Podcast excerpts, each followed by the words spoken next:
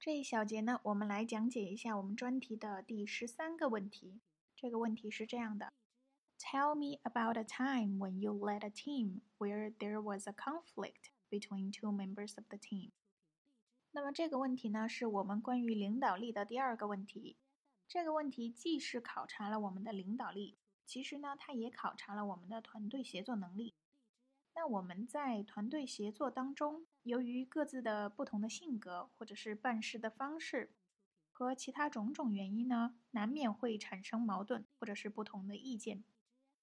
那么像这样的分歧或者是矛盾呢，会影响我们整个团队的士气和我们的工作效率，并且呢，这样的情绪有时候它是具有传染性的。但是反过来呢，可能这样的矛盾它其实也不是一件坏事情。因为它会让我们觉得有竞争，然后呢，会促使我们去进步和创新。那如果我们一个公司或者是团队的领导啊，我们如果在这样的一个位置的话，我们应该去如何处理这个问题呢？那这其实也可能是我们在工作当中经常遇到的问题。那面试官在问我们这个问题的时候呢，主要是想考察两个层面的东西。第一，是我们如何处理矛盾。第二是我们如何利用和发挥我们的领导力来处理矛盾。那么这样的领导力呢，不光是体现在我们如何去激励别人和动员别人，它其实还体现在我们如何处理团队当中的矛盾。而这个问题呢，和我们之前讲过的呃，Do you have a conflict with your boss？这个问题是不一样的。那个问题是自自下而上的，而这个问题呢是自上而下的。我们站的角度不一样，那我们思考问题的思路和做出的行动也不一样。所以这两个问题呢要分开来看。那我们知道了面试官的意图呢，那我们在回答这样形式的问题的时候就会比较从容了。啊，那么类似的提问可能还会有这样的，比如说，Tell me about a team project when you had to work with. someone difficult，或者是说，How would you solve a conflict with your team members？那么对于这样类似的问题，我们应该怎么回答呢？我们先来看一个例子，然后分析一下。这个例子是这么说的：他说，When I found out that the other team member is wrong about something, I always show him the error of how he how his way and approved that my ways is the best way to do things. I mean, there are always conflicts at work. It is not a bad thing. We should welcome conflicts because it makes us to grow and improve our ideas. 那么我们看这样的回答可以吗？啊、呃，其实像这样的回答呢，相对来说会比较激进一点，然后这样的回答啊、呃、不是那么的受欢迎。那我们下面看另外一个例子。 这个例子是说，I deal with conflicts all the time.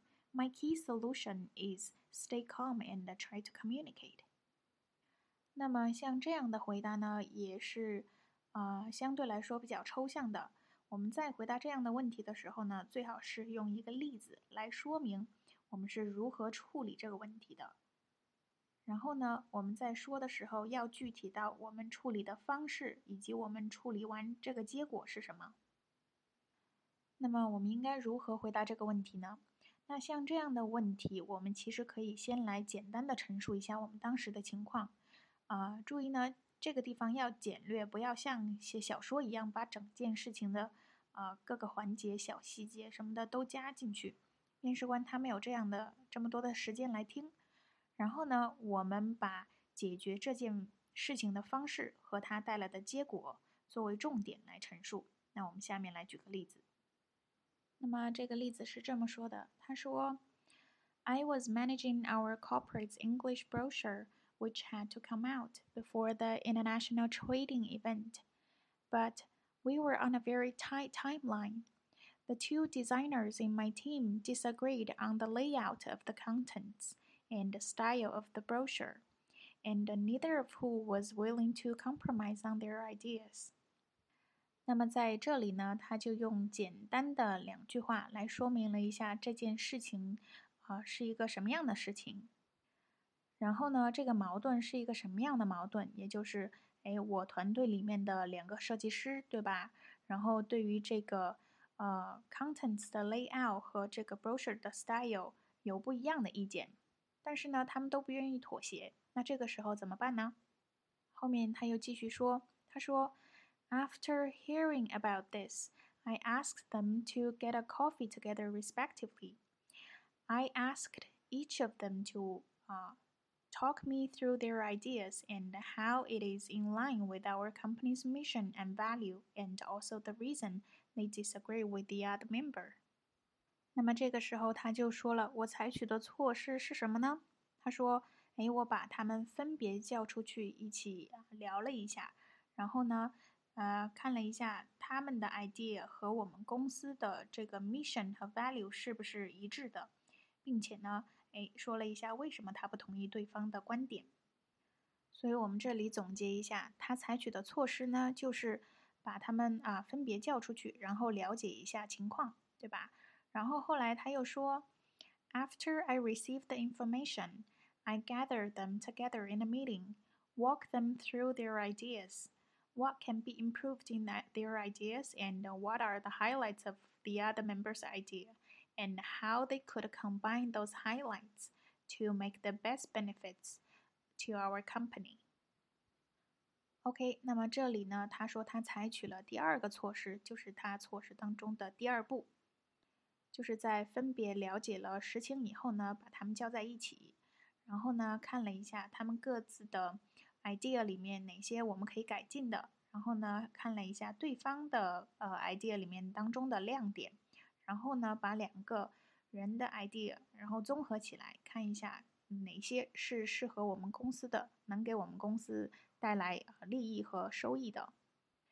最后他说，哎，说了自己这个结果是什么？他说，After doing this, they found out that the other person's uh, ideas highlights and reached an agreement before the deadline。也就是说呢，哎，最后他们达成了一致，并且呢，我们没有错过这个 deadline。那我们再来回顾一下这个例子啊，我之所以把它们分段来讲解呢，是为了我们有一个更直观的分析，然后呢，对这个回答呢有一个更清晰的层次。所以我们来看这个例子，它的重点呢是放在了我如何去解决这个问题啊这这个环节上面，也就是我采取的措施是什么，然后带来了什么样的结果。所以说，像这样的例子呢，就是一个比较好的例子。OK，那么关于这个问题呢，我们就讲到这里。我们下一节课呢，还有我们专题的最后一个问题。OK，那我们下节课再见。